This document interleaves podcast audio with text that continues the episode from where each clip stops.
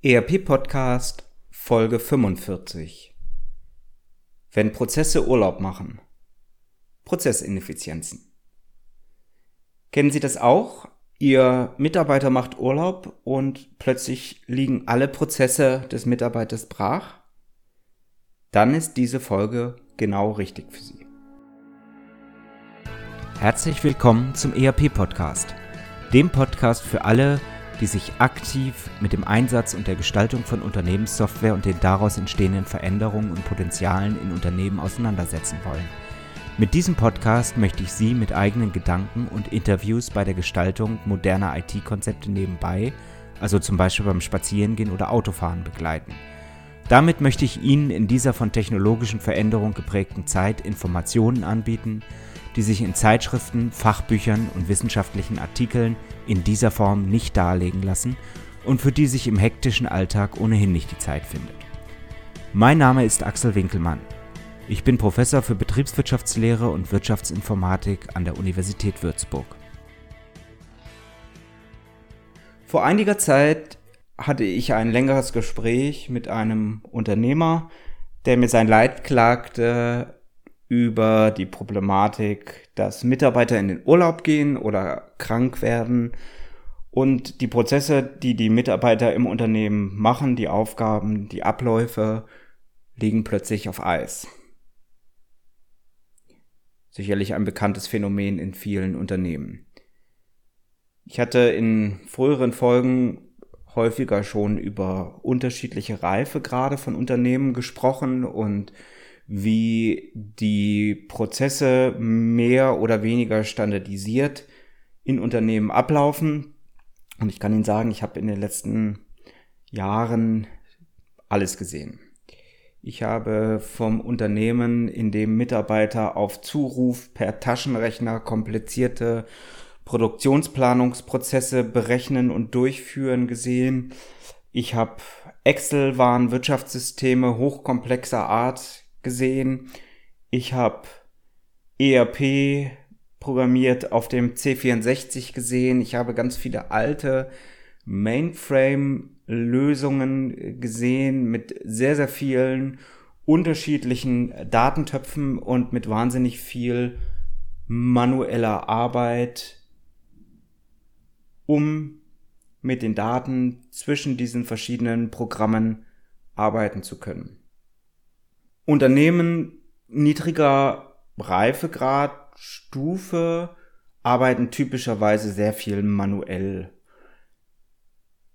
Die Prozessqualität, das Ergebnis von bestimmten Leistungen hängt dann immer von dem einzelnen Mitarbeiter ab und nicht selten weiß nur dieser Mitarbeiter ganz genau über einzelne Prozesse Bescheid. Je höher die Reife eines Unternehmens in Bezug auf die Abläufe, in Bezug auf die Prozesse wird, desto mehr sind diese Prozesse standardisiert und desto mehr ist das Ergebnis, ist die Leistung, ist das Resultat aus diesen Prozessen gleichbleibend. Und desto besser können andere Mitarbeiter die gleiche Aufgabe durchführen, wenn zum Beispiel der Mitarbeiter im Urlaub ist oder eben krank oder ähnliches oder ganz schlimm das Unternehmen von jetzt auf gleich verlässt.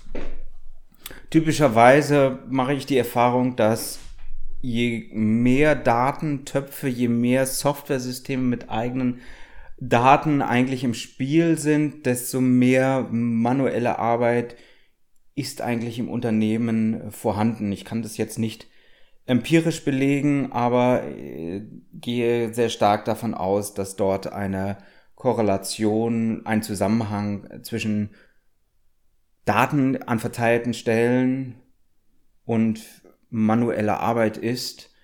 Ähm, ich war neulich in einem Baumarkt. Baumärkte sind so mein Liebling für Prozessineffizienzen. Ähm, wollte Stühle kaufen. Im Warenwirtschaftssystem waren noch genau vier. Die habe ich dann an einem Infoterminal auch reservieren lassen. Bin dann zur Kasse, habe sie bezahlt, musste dann einmal um den ganzen Block des Unternehmens herum, musste den Logistik, den Lagermeister ausfindig machen. der mir dann sagte, ja, physisch wären aber im Lager nur noch drei äh, vorhanden. Also das ist so typisches Beispiel für die Prozessineffizienzen, ein mangelndes Zusammenspiel zwischen physischen Produkten und der virtuellen Abbildung im Warenwirtschafts- oder ERP-System, also im zentralen Datenfundament, wenn das nicht klappt und wenn unterschiedliche Leute auch unterschiedliche Informationen zur Verfügung haben, dann ist der Prozess natürlich in sich komplett ineffizient und ich glaube, die Steigerung der Prozesseffizienz, das ist das eigentliche Wesen, auch was wir mit der Integration, mit dem Datenfundament erreichen wollen. Also wenn ich in die Online-Welt äh, denke, dann ist es da so, dass wir ja nicht 37.000 Webseiten aufrufen wollen, Klicks machen wollen, sondern idealerweise wollen wir in drei, vier Klicks etwas bestellt haben. Das heißt, wir wählen das Produkt aus, äh, werden rübergeleitet zum Beispiel zu PayPal. Dort werden die Adressdaten dann wieder übergeben in den Online-Shop. Und die Bestellung kann entsprechend mit der Bezahlung, die über PayPal schon angestoßen wurde, abgeschickt werden. Das ist eigentlich eine Prozesseffizienz mit Automatisierung, äh, wie sie an vielen Stellen ähm, angestrebt werden. Ich möchte ein paar Beispiele heute ähm, einfach erzählen, die mir so in der letzten Zeit über den Weg gelaufen sind, um einfach so ein bisschen ähm, das Thema Prozesseffizienz, was sicherlich sehr stark mit, mit technologischen Veränderungen, mit Integration, mit dem Datenfundament einhergeht, äh, näher zu beleuchten. Das ist nicht abschließend.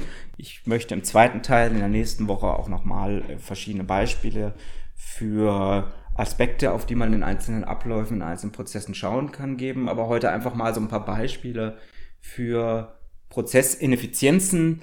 Im Grunde genommen ist eigentlich jeder Prozess bereits ineffizient, der zu Rückfragen führt, zu manuellen Eingriffen führt, wo Planungsaufgaben ähm, manuell durchgeführt werden müssen. Also in der höchsten Reifestufe möchte man natürlich größtmöglich diese Dinge auch automatisieren.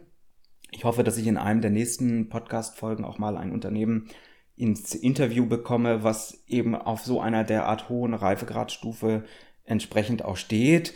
Äh, wir wollen auch die Prozesse standardisieren, um sie, wie gesagt, auch von verschiedensten Mitarbeitern durchführen zu lassen.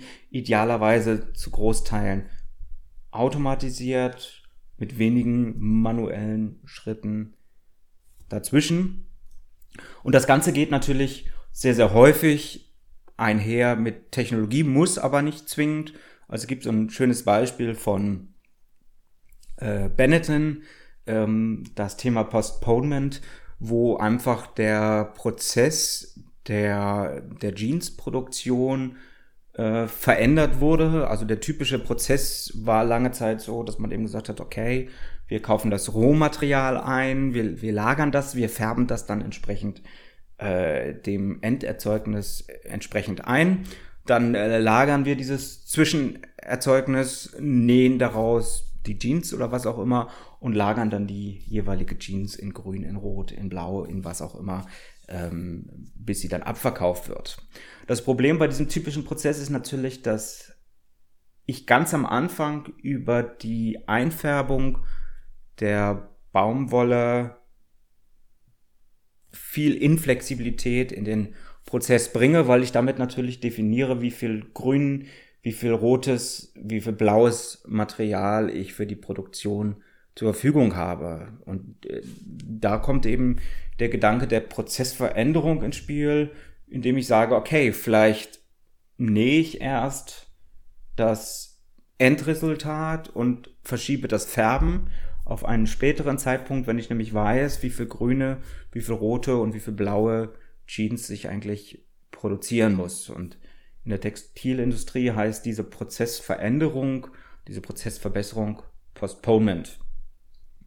So, ich bringe Ihnen mal ein paar Beispiele extremer Art, die mir so in den letzten Jahren begegnet sind, sind Beispiele aus dem öffentlichen Dienst, aber ich könnte an dieser Stelle vermutlich auch sehr, sehr viele Beispiele aus einzelnen Firmen heranziehen. Ich werde das auch immer mal wieder tun.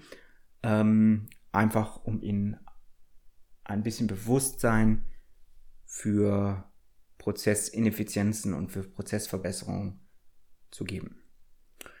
Erstes Beispiel stammt noch aus meiner Zeit in äh, Münster. Dort hatten wir mal ein wunderschönes Schaubild. Ähm, wir haben das die Rennkuh genannt.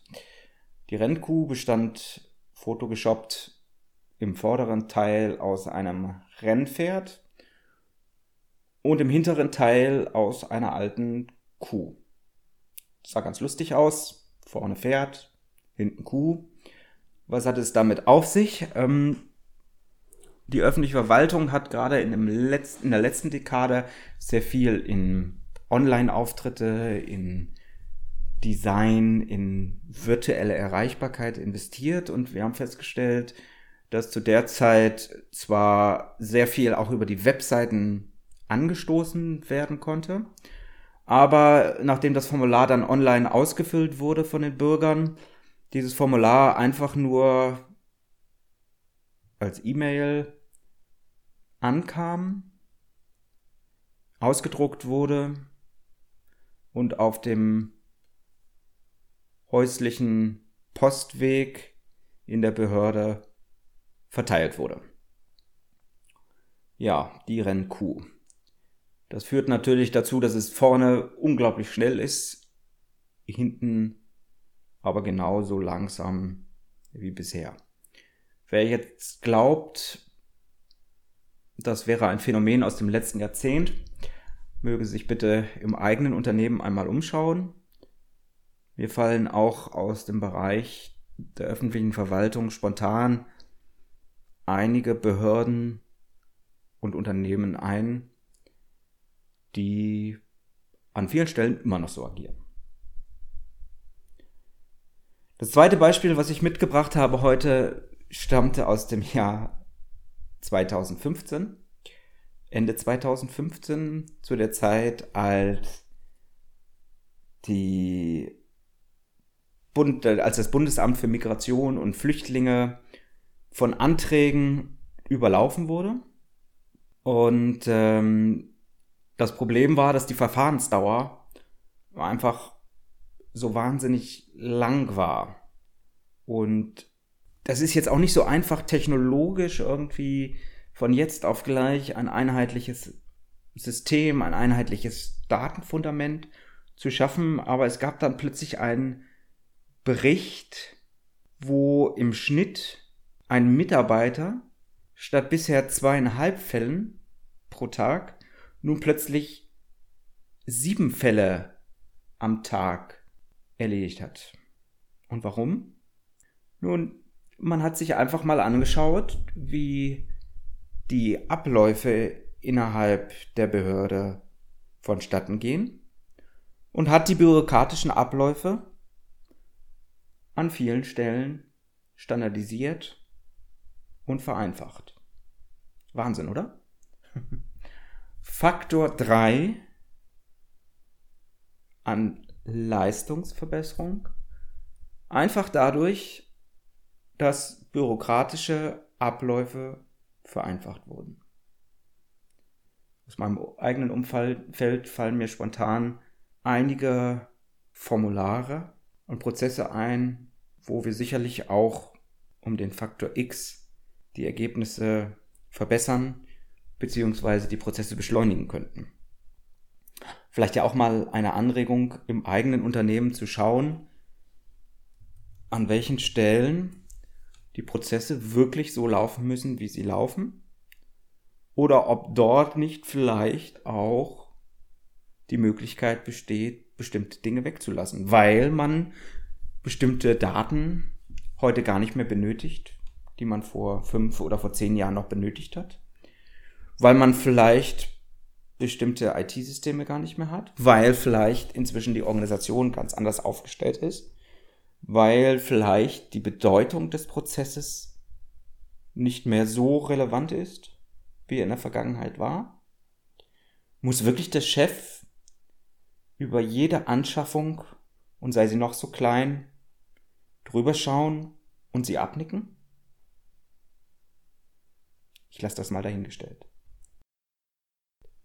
Drittes und letztes Beispiel, was ich Ihnen heute mitgebracht habe. Und ich habe lange überlegt, ob ich überhaupt über dieses Beispiel reden soll, aber es, zeigt in so eindrücklicher Art und Weise, was wir über Integration, über ein zentrales Datenfundament erreichen können oder was wir ausschließen können, dass ich es doch erwähnen möchte. Auch wenn es mich persönlich sehr traurig stimmt. Es geht um Kinderpornografie.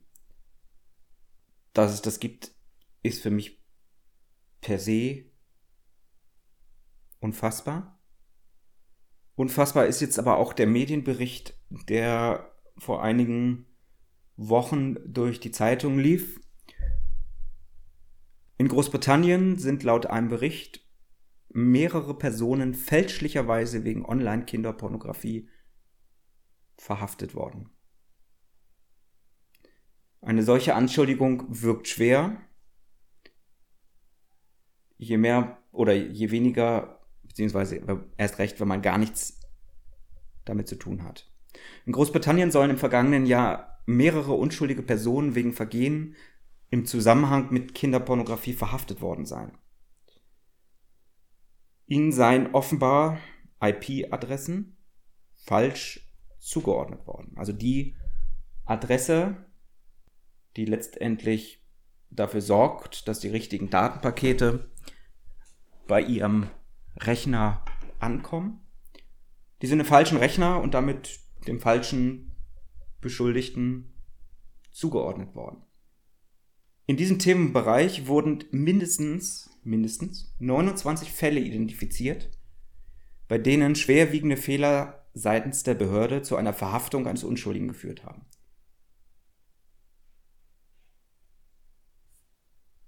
Stellen Sie sich das mal vor. Sie sind völlig unschuldig. Plötzlich steht die Polizei vor Ihrem Haus, verhaftet Sie.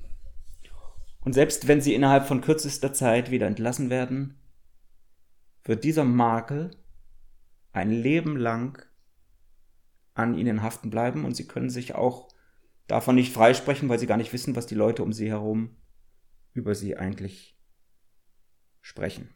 Und warum? Das Fachwort dazu lautet Medienbrüche. Mehrere Datensilos, die nicht miteinander verbunden sind, sondern die Beamten haben diese IP-Adressen einfach falsch abgetippt. Also einfach ein Fehler, ein Tippfehler, ein Drehfehler kann bei langen Zahlenkolonnen ja passieren. Hat dann dazu geführt, dass durch die fehlerhaften Ermittlungen Opfer mit schlimmen Auswirkungen zu kämpfen haben. Einem Ehepaar soll dabei sogar die Kinder weggenommen worden sein. Ich nehme nicht an, dass Medienbrüche bei Ihnen im Unternehmen derartig schlimme Auswirkungen haben. Aber ich habe dieses drastische Beispiel bewusst gewählt, um einfach zu verdeutlichen, wie wichtig es ist, sich mit dem Datenfundament auseinanderzusetzen und sich zu überlegen, wo Prozesse effizient oder vielmehr, wo Prozesse nicht effizient laufen und ich glaube, dieses Beispiel zeigt sehr, sehr deutlich, je mehr wir in die Integration, das Zusammenführen der Daten, in die Automatisierung, in die Standardisierung von Abläufen investieren, desto weniger Fehler sind möglich, desto weniger machen Prozesse Urlaub, wenn auch die Mitarbeiter Urlaub machen. In diesem Sinne, keep connected Herzlichst, Ihr Axel Winkelmann. Ihnen hat der ERP-Podcast gefallen und Sie konnten wertvolle Erkenntnisse gewinnen? Dann würde ich mich über eine Bewertung auf iTunes freuen, damit auch andere von diesem Podcast erfahren können. Eine Anleitung für die Bewertung finden Sie auf www.erp-podcast.de. Dort finden Sie auch weitere Hinweise, Links und Aktualisierungen zu dieser Folge. Das war der ERP-Podcast für alle, die sich aktiv mit dem Einsatz und der Gestaltung von Unternehmenssoftware und den daraus entstehenden Veränderungen und Potenzialen in Unternehmen, losgelöst von Fachzeitschriften, Büchern und wissenschaftlichen Veröffentlichungen, zum Beispiel beim Spazierengehen oder Autofahren, auseinandersetzen wollen. Mein Name ist Axel Winkelmann. Ich bin Professor für Betriebswirtschaftslehre und Wirtschaftsinformatik an der Universität Würzburg.